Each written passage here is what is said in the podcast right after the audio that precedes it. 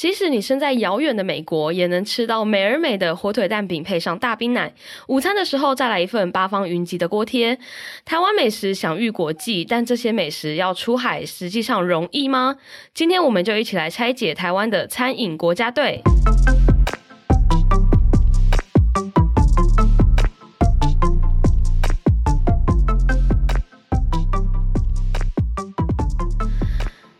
那这个月呢，如果大家有看到我们的数位时代杂志，我们的封面故事呢是跟餐饮有关的，所以我们今天先欢迎我们数位时代的记者以华。Hello，大家好，我是以华。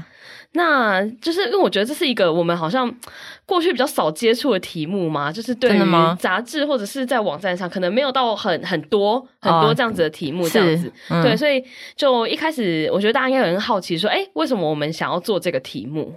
一开始就是我近一年接了餐饮这个线路之后，再认真的看连锁餐饮的通路这样子，然后就发现从去年下半开始，大家讲说即将要去经营海外市场，尤其是美国，真的是一个非常多非常热的话题。对，在前面一点就是疫情的关系，所以大家都在讲衰退多少，然后做了什么外带，但是你要细讲。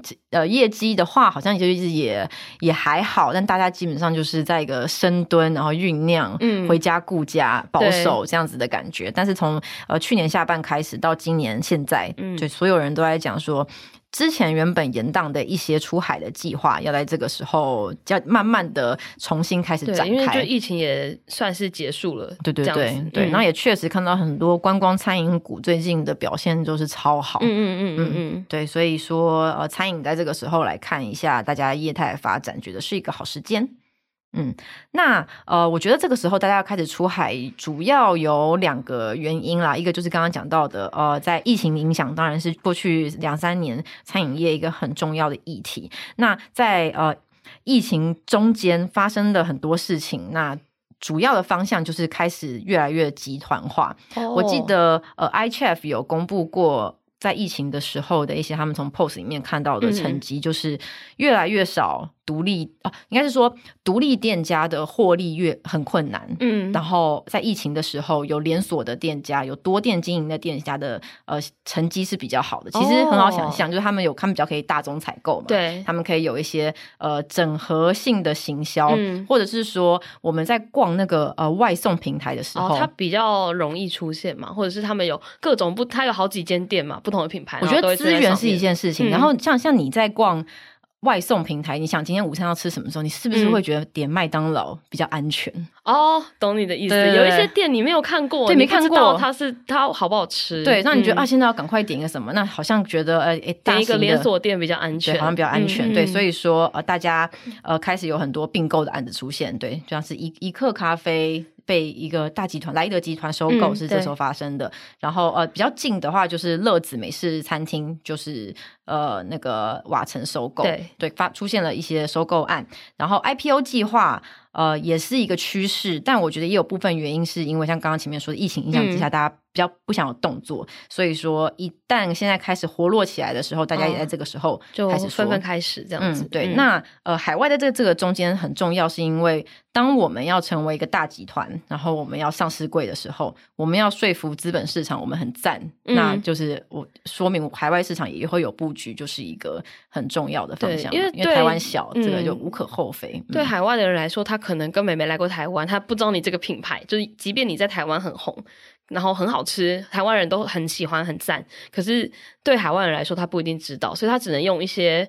对，这个是客观的条件，两个方向。就是当餐饮业者要出海的时候，嗯、他们如果有搭配上市柜计划，他们就可以跟国外的呃消费者或者是合作投资伙伴说：“哎，我们是对，我们是上市柜公司哦，我们很有规模，内机内控都做好哦。”这样。那当我们或者是我们在台湾要上市柜的时候，我们也可以跟呃资本市场说：“哎，我们接下来要出海哦，我们接下来生意会做很大哦。”就是两个方向都有。对对对，所以说这个时候才会看到大家好像都往同一个方向走。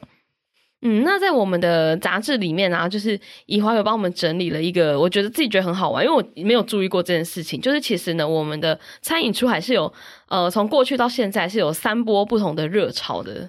对，那个时候在想说要讲现在餐饮出海有什么特色的时候，嗯、当然你就会想到说啊，这时候餐饮出海有什么了不起吗？对啊，因为其实鼎泰丰做很好啊。对，因为其实我们我们之前就是。呃，过去大概十几二十年前，在国外虽然说没有很多，但还是有一些像鼎泰丰或是八十五度 C 这些品牌，嗯，其实在国外是已经有了。对，那现在跟觉得他们经营的很好，这样。嗯，那现在跟之前的特色又有什么不一样？嗯，对，就是呃。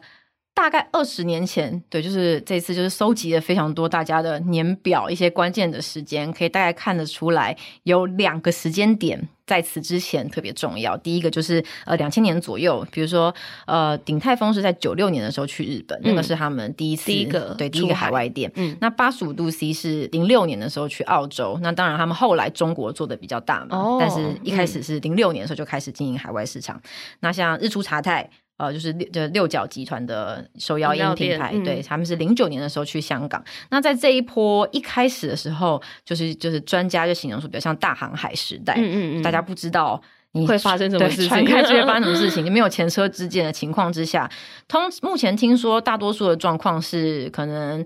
在当地市场、海外市场有一些对于台湾品牌有兴趣的企业，就说：“哎、嗯，那不然你授权给我，然后我们来做，像这样子。”嗯嗯嗯，所以是那个就是第一波大概长这个样子。嗯嗯，那到了一零年左右，也可以想象，就是前面第一波的业者做得很好了，对，大家就看到机会，就觉得哎，其实台湾的食物在国外还是。蛮受欢迎的，或是很多人愿意去尝试这样。对，所以那个时候我觉得最印象深刻的就是珍珠奶茶的出海潮。嗯、没错，对，就是有一段时间，其实那算是负面新闻吧，就不要讲品牌，就是很多有一阵子在社群上面炒得很红的是一群手摇饮品牌在中国的社群上面贴出了一些。对，就可能有符合比较符合当地的状况的，对，然后就全部然后就被翻出来说哪哪些品牌其实就是谁谁谁这样，对，那那这个我觉得这个事件就可以看得出来，哦，原来当时有那时候是一九年，对，有有这么多的品牌都在中国有有店面这样，嗯，那。就是因为茶饮，就手摇饮，它其实是它需要的面积比较小嘛，它不需要太多的内用空间。那、嗯、一杯茶的成本也比较低。对。然后我觉得有个很重要的事情是，肉品的出口其实是很困难的。哦，它的原料相对以出口来说的话，几乎全素。对，限制相对比较少。对，所以说我们可以比较容易复制台湾的口味。哦。那个茶叶，我觉得可以是可以是一样的。哦，而且说，而且台湾卖茶叶是一个很合理的，很很有。在地化特色的商品，对对对，有茶、有奶、有冰块，这样你就可以做了。对，所以说，而且当时就是台湾跟中国的呃，怎么讲，经济合作蛮多。对，对，所以说，就珍，我觉得珍珠奶茶西进，在那个时候，其实是一个很亮眼的台湾的餐饮品牌出海的趋势。嗯，那当然后面也有，就刚刚讲的，因为茶饮很好复制嘛，所以我们也可以看到有珍珠奶茶在日本掀起的风潮。对，这应该是算是比较。近期一点的，对，就珍珠奶茶之乱对 因为因为日本人他们不是只有喝珍奶，他们还把珍珍珠加在各式各样的食物。对对对，我记得有看过什么珍珠拉面哦，然后也有就是发就不要玩珍奶，对，就就那个时候，对对对对，我觉得也很印象深刻。对，就从这个。嗯这个怎么珍珠之乱呢？你也可以看得出来，真奶在日本其实真的在那个时候非常非常的红，这样子。嗯，但是后来呃有看到一个数字啦，就是在日本的珍珠进口的数量，嗯嗯嗯，就是后来就掉的很惨。我觉得跟疫情有一个部分关系。哦、再来就是就是餐饮很害怕流行性这件事情。没错没错，嗯、像像以饮料店来说，在台湾你就可以看到饮料店。不断非常以非常快的速度一直在推陈出新，一直在推新的东西，然后要抢那个社群的热点。可是这个产品又很快它就会消失，因为又有新的饮料店又推出新的东西来。对，比如说之前有段时间流行那个黑糖要挂杯在透明的杯子上面，有个虎纹，是不是类似像这样？然后大家就会。哦，比如说，还有他又有做过渐层，渐层对渐层的抹茶拿铁，然后就啊拍照很漂亮，对，在社群上面很有声量，这样。那我们现在如果说面对了最近那个呃减速的时候要用，啊、对不能用不能用那个塑胶杯了的话，只能那我们就不能玩这个，对，因为纸杯就看不到这个渐层，对，那表示这个东西就又要消失了。对对对对就是这个是这个是手摇饮，我觉得蛮大的一个特色，对就是。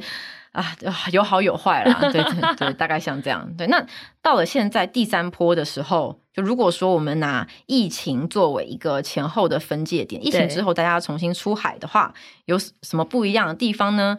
那我觉得大概有大概有三个。对，嗯、第一个是除了茶饮之外，这一波看到更多餐饮哦，就是吃的终于可以出海了。对，我觉得比较典型的就是、嗯、呃日出茶太，就六角集团、嗯，他们本来是日出茶太这个手摇饮品牌出海嘛，然后现在他们开始，他们有个子公司叫做王座，那他们旗下就是各种餐饮品牌，他们把餐饮跟茶饮分开、嗯，因为他们就经营的方式不太一样，对，不太一样，他们就分两个公司来做。然后在王座下面的段纯真牛肉面也开始经营美国跟香港的市场哦，嗯，然后像瓦城最近也在说要出海啊，他们也是很正式的餐饮嘛，他们就是各种泰，他们会说是亚洲料理啦。欸、对，我好奇瓦城他会出海到泰国这样吗？目前泰国人会不会觉得这哎、欸、这是哪来的泰 菜？怎么会有这月亮虾饼？月亮虾饼不认识哎、欸，对对，主要是目前是在说美国，但是时时程未定这样。好，嗯，然后另外呃 Q Burger。也说他们在很多个国家都有先申请，嗯嗯嗯，对，先申申请通过一些商标啊什么的，哦、然后就，就正在进行这些事情。对，然后也是第一阶段也是想瞄准美国这样。那第二个特色就是刚刚前面讲到的中国热退潮这件事情，嗯嗯嗯嗯，然后主要是以美国市场为主。我觉得背后的原因除了呃，就是我觉得大家第一个想法大概就会是近期的政治因素的状况。对对对，嗯，那我觉得这是。就是只是一部分，嗯，对，在采访的过程中也觉得，呃，比如说疫情，当然也是，就是中国那时候的风控比较严格，比较严格。那欧美当然是比较早开始宣扬说必须要新常态，嗯，要恢复正常。嗯，对，那这个当然对于消费市场也是会有影响的。那我觉得有一个比较特别的地方是，呃，就是当地市场的竞争越来越激烈这件事情。就是我所以我我我做这个题目才开始查什么叫内卷。哦，你有听过吗？我我知道是一个中国用语，可是我没有很确定它的。他在说的事情是，就有点像恶性竞争，嗯，就是同质性的商品太多了。呃，对对对对对，恶性竞争。那我觉得就是就是在说手摇饮这件事情。哦，对，就是他们现在也有自己当地。做的非常好的连锁品牌，对对对，没错。现在在美国或者是欧洲国家，其实有很多你你在台湾没有听过的品牌，但是他们其实根本就不是台湾品牌，就是可能那边有人做起来的，嗯，手摇饮的品牌这样子。嗯、但他就会写它是 bubble tea 什么之类的，对，就是然后就是刚刚前面讲说第二波呃餐饮出海的时候，这个珍珠奶茶的风潮能够兴起，是因为它很好复制，成本很低嘛，嗯、所以。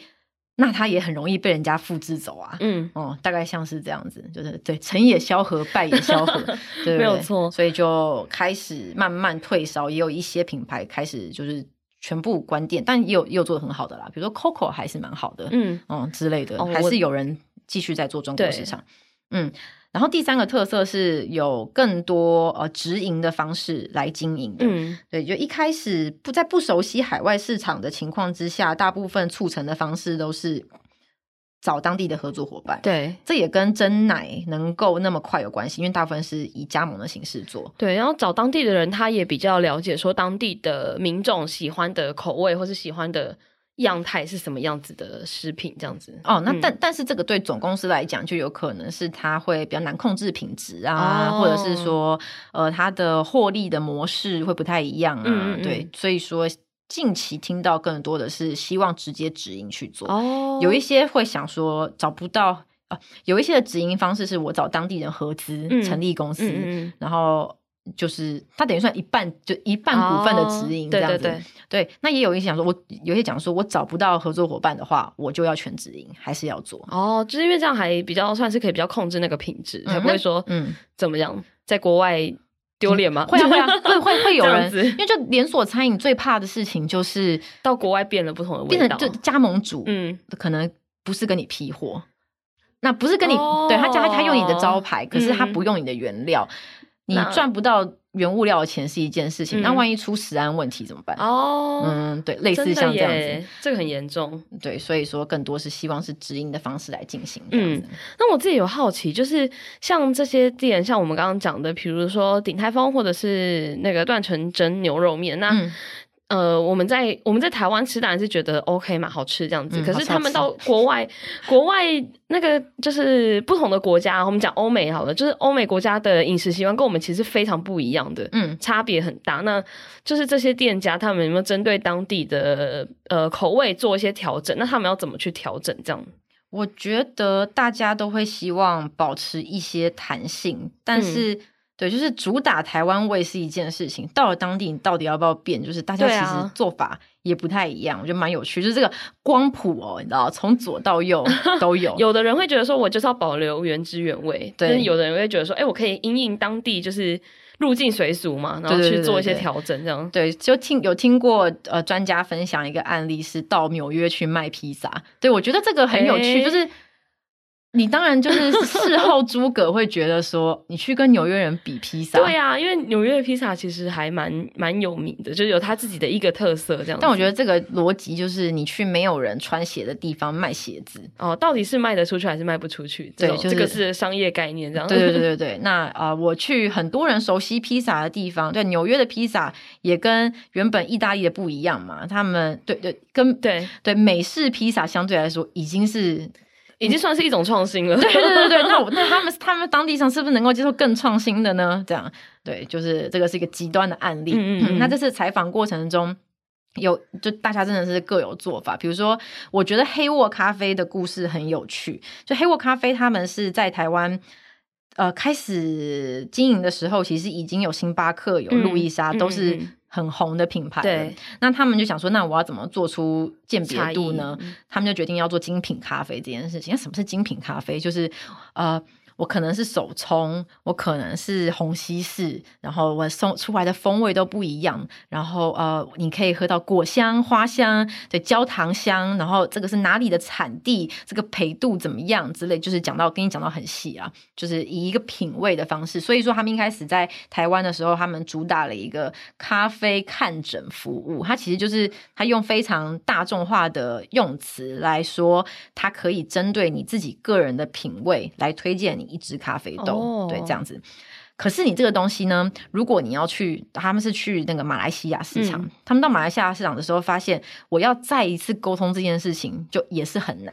可你也知道，做精品咖啡的人，他当然是对于口味这件事情是很要求的。在、嗯、马来西亚，既然大家比较东南亚，大家比较印象就会是一些比较甜，就太甜嘛，对对对，对甜到口味比较甜。对，可是一个做精品咖啡的品牌，你要他加炼乳。哦，这 好像对他来说很对是一个很挣扎的事情，对，就就觉得他很没矜持的感觉。但是他们在经营精品咖啡的过程之中，他们丢了很多比赛，就是要杯测比赛啊，嗯、然后精品咖啡评分拿了几分，他们拿这个来作为在台湾市场要呃推广精品咖啡的时候一个很重要的标签。嗯，对嗯，所以说他们在推比赛的过程之中，他们去报了一九年的台中珍珠奶茶比赛。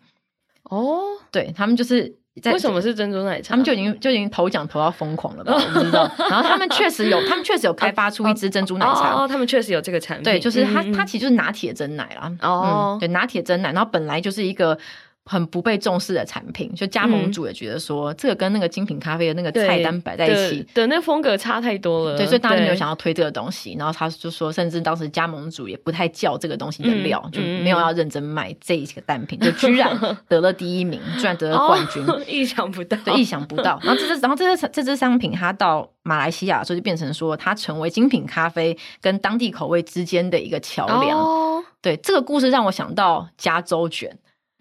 哦，oh, 对，就是我不知道大家知道加州卷的故事。就当日本料理在美国市场要开始发展的时候，因为老美没有吃过生鱼片，生鱼片，就说怎么没有煮？对，想说这生的能吃吗？然后就不太敢尝试。所以说，就有人把洛梨，对，它一样是生，它一样是生冷的食材嘛，那有点有点软弱的口感，有点类似，对，然后做成滑寿司。所以说，美国人也吃，美国人吃过洛梨啊，所以他要吃这个。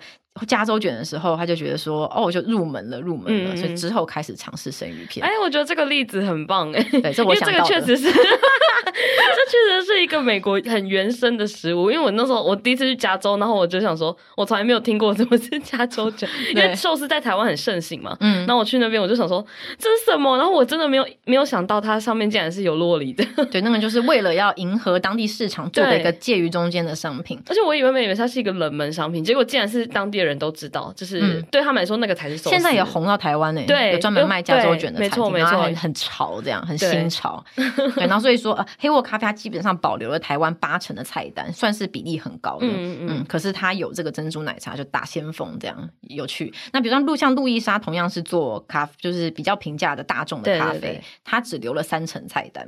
哦、它就是觉得会因应当地的，对，它就说奶盖啊，什么椰呃椰子口味啊，太奶口味卖得很好，那他就往这个方向开发。哦，对。大家都有不太一样的策略，对，大家都不一样的策略。嗯、那竹间我觉得也很大胆，就是火锅竹间，他其实在我后来才知道，他在台湾其实除了火锅品牌之外，还有些烧肉，我还曾经开过居酒屋等等。嗯嗯嗯，它主要就是以肉为核心啊，哦、吃肉就是不同方式的肉这样。嗯，对。然后他就说，他近期在看在看那个日本市场啊、美国市场的时候，就觉得他他就说他是变色龙啊，哦，他直接这样讲，就是我可以做任何调整。嗯，那他就有呃观察一些市场的差别，比如说他觉得在竹间啊，竹间在台湾用的招牌是很日式风格的，对这个就不会在日本这么做。对，因为你在日本用日式风格，像是茶的魔手，对，像是茶の 魔手，魔手这个很好笑，因为在台湾他是用日文，然后写一个 no 这样茶，可是。真的，他到日本的时候，他却写茶的魔手，茶之魔手，茶之魔手，对，就跟这个有点类似。所以为什么在日本不用 no 了？就是也许跟纽约卖披萨的道理有点像吧，但他们有他们的行销判断。就我觉得，我觉得这事情蛮搞笑的，对，蛮搞笑的。所以他他他有给我看他们决定呃即将要在日本用的一些视觉的发想，不确、嗯、我我不确定最终会不会是那个样子啊，就比较像是禅风哦，对，反而中华禅风这种感觉，嗯，反而在日本走这个。比较这中中国文化的路线，对，这种感觉，对，大家就对策略都很不一样。对，这我让我想到一个例子，就我之前有去杜拜玩，然后我就想说，我没有想到那边竟然也有鼎泰丰。嗯，可是大家知道杜拜是一个伊斯兰国家，嗯，所以它其实是不吃猪肉的，嗯，所以那那鼎泰丰它小笼包怎么卖？它就它里面换成鸡肉，嗯，然后所以那里面的那边的所有的品相都是用鸡肉。做的这样子，然后我那时候就去点，我就觉得很有趣。第一次吃到鸡，因为在台湾你不太可能就会去点鸡肉的。对，但台湾也有巧克力小笼包。对，但我觉得还是猪肉的比较好吃。没错，那我们今天就是跟大家介绍了很多这个餐饮出海的事情。那其实呢，我们还有很多的案例，然后很多的故事都有写在我们的杂志里面。是所以大家有兴趣的话呢，都可以去购买我们的数位时代杂志。那今天就非常感谢以华的分享。如果呢你喜欢这一集的内容，或者是对这一集有什么想法的话，都可以在 Apple Podcast 留言告诉我们哦。那我们就下周再见喽，拜拜拜，拜拜。